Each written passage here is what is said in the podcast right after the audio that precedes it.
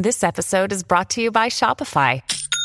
Forget the frustration of picking commerce platforms when you switch your business to Shopify, the global commerce platform that supercharges your selling wherever you sell. With Shopify, you'll harness the same intuitive features, trusted apps, and powerful analytics used by the world's leading brands. Sign up today for your $1 per month trial period at shopify.com slash tech, all lowercase. That's shopify.com slash tech.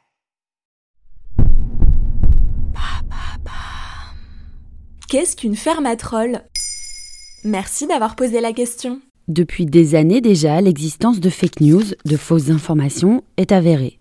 Mais à la différence d'une information incorrecte ou incomplète, la fake news a cette particularité d'avoir été créée dans le but délibéré de tromper. Comme toute information, les fausses nouvelles sont elles aussi des informations écrites, mises en forme et publiées.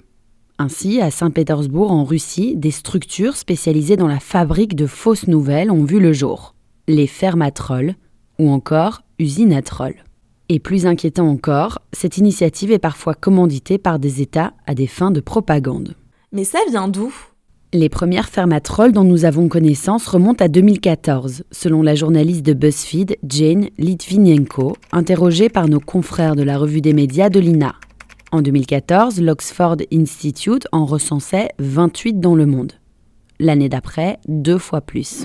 La Russie est pionnière dans le domaine avec l'Internet Research Agency par exemple. Une usine à trolls dévoilée par la journaliste russe infiltrée Lyudmila Savchuk.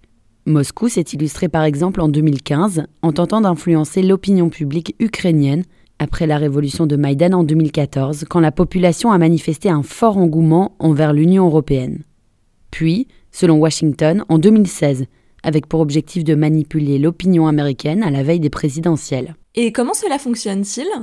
Lyudmila Savchuk a enquêté et s'est infiltrée dans une de ses fermes. Elle décrit celle de Saint-Pétersbourg comme un bâtiment gris aux fenêtres bâchées où s'affairent des collaborateurs payés 400 à 800 dollars par mois pour créer de faux profils sur Internet et répandre des opinions pro-Kremlin. C'est cette structure qui a été pointée par les États-Unis comme responsable de l'interférence russe dans le scrutin présidentiel américain en 2016.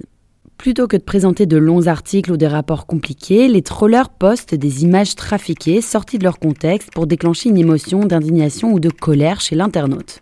Comme cette photo d'un Daïn à Kiev sur la place Maïdan en 2014 où l'on voit une vingtaine de personnes allongées sur le sol en guise de protestation. La photo a été réutilisée en janvier 2020 pour montrer des soi-disant cadavres jonchés sur le sol de Wuhan, en Chine, au début de l'épidémie de Covid-19.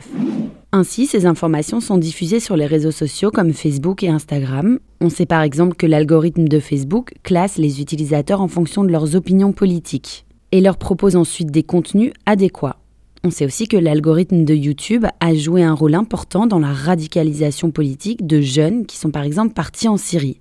En revanche, les plateformes refusent de dévoiler leurs algorithmes et la façon dont elles classent les internautes, ce qui détermine la couleur des infos qui nous parviennent.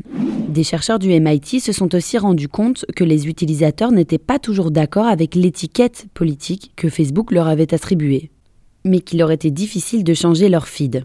Mais est-ce que c'est légal?